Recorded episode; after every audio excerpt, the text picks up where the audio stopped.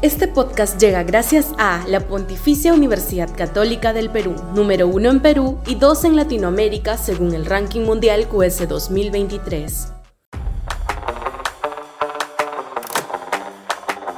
Un código penal adefesiero e injusto.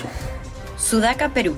Buen periodismo. Se requiere una reforma urgente del Código Penal. El que existe es un disparate que permite que a un ex congresista como Michael Urdecho por mochar sueldos le claven 22 años de prisión. Producto del populismo penal de nuestros anteriores congresos, poco a poco se ha ido incrementando penas para supuestamente disuadir a los delincuentes, pero en la práctica eso no ha resuelto absolutamente nada. Haría bien el Congreso actual en formar una comisión revisora de dicho instrumento legal y proceder a dar penas más justas por delitos que no son graves, como sí lo son, en cambio, la violación de menores, la pedofilia, el asesinato, la corrupción grande, etc. Los fiscales y jueces, aunque también ponen su granito de arena exagerando los cargos, no pueden en la práctica hacer mucho si la ley les manda imponer esas penas absurdas.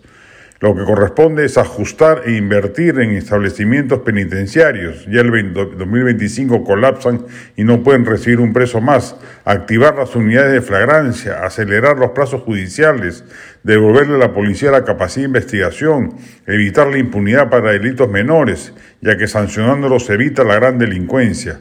Las penas altas no son disuasivas, deben ser justas simplemente y apartar de la sociedad a los delincuentes.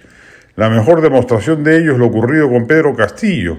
Está Fujimori en prisión por corrupción, entre otros delitos. Está Toledo, luego de una persecución judicial internacional.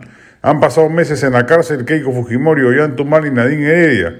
Y llega un señor de Chota y desde el primer día se dedica a asaltar el erario público.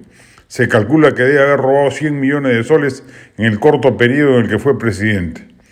Incrementar penas con afán disuasorio no solo no funciona, sino que altera el sentido de una pena, que debe ser justa por sí misma sin fines subalternos o colaterales.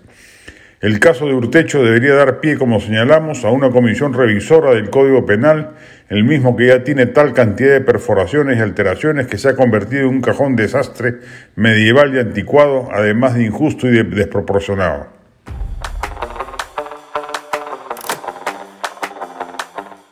Este podcast llegó gracias a AFE, operador logístico líder en el mercado peruano que brinda servicios de almacenaje, transporte de carga, courier y cómics. Los puedes ubicar en www.afe.pe.